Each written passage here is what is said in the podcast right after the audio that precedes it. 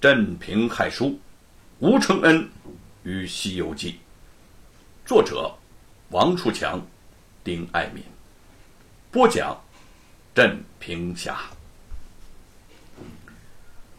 坐落在河下码头罗家桥的罗府院落，是一座多层的特大套院。廊连着院儿，院连着房，后院建有占地甚广的花园。园中假山嶙峋，亭台楼阁、石桌凉亭无所不备。罗万金号称山阳县首富，从这所庞大的宅院中便可见一斑。只不过，生活在这所大宅中的人却是心情迥异。歌舞寻欢，醉称梦死者有之；春花秋月，悲恨往事者亦有之。白雪燕闲来坐在这囚笼一样的宅院里，不免感事伤怀，心事愁涌。她身世凄凉，被罗万金二百两银子从人贩子手里头买下，就此入了罗府。大好青春便被这个五十多岁的好色之徒糟蹋挥霍，还以为他应感恩戴德，死心塌地。想到此，不由得心下悲凉，莫可名状。嗯，要好好的服侍我啊！我亏谁也亏不了你啊！最近。罗万金接到了表兄严嵩的书信，要去一趟京城。临行之前，又来到了白雪燕房里。我告诉你，要是我不在家的时候，你有什么歪想法，我罗家可有扒皮抽筋的家法呀！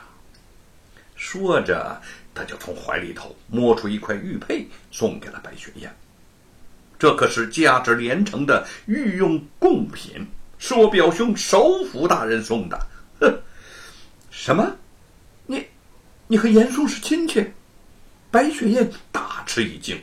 她虽嫁进罗府有段时，但对罗万金的事情从来不上心，竟对这镇上尽人皆知之事毫无所觉。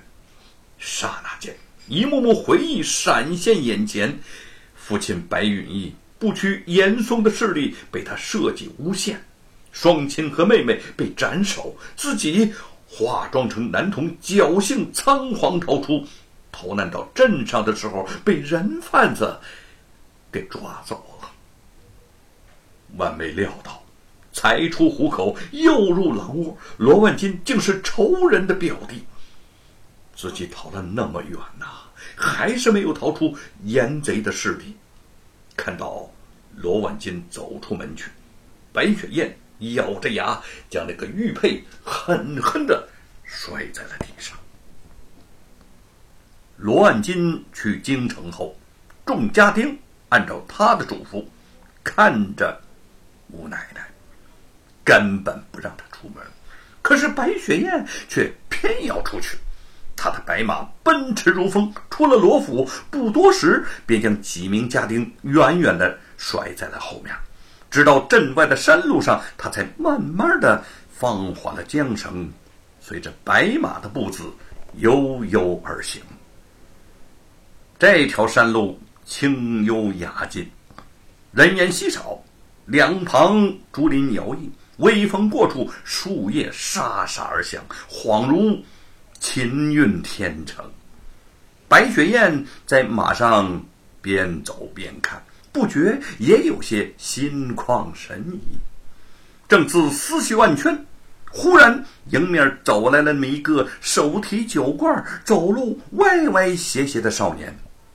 呵，这个少年正是吴承恩呐！他本是去找沈坤喝酒的，不想这个沈坤不在，结果两个人的酒被他一个人灌下了大半，醉意已有了七分。在路上，他一边走一边模仿着猴子的动作，抓耳挠腮，样子十分滑稽。白雪燕见对面有人，山路狭窄，便下马让路。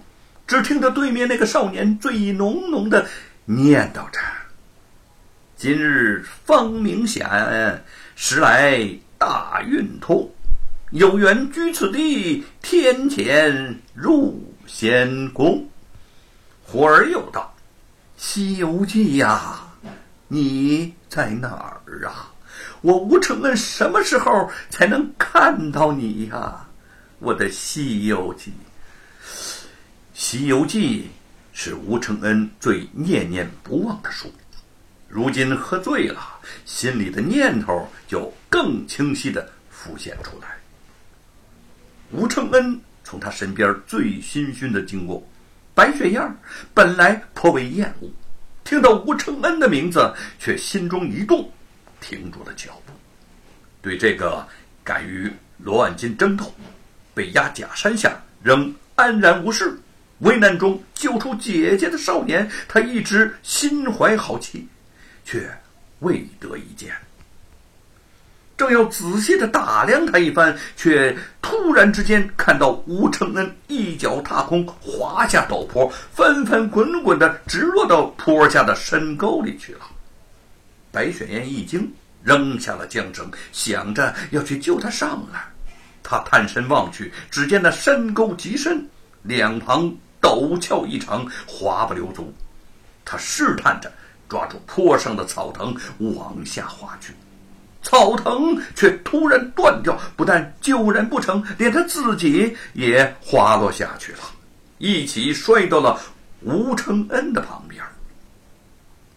白雪燕见他昏迷不醒，也不知是摔晕了还是喝醉了，反正是不省人事儿，便掏出一块白手帕，轻轻的擦着他的脸，唤道。吴公子，吴公子，吴公子。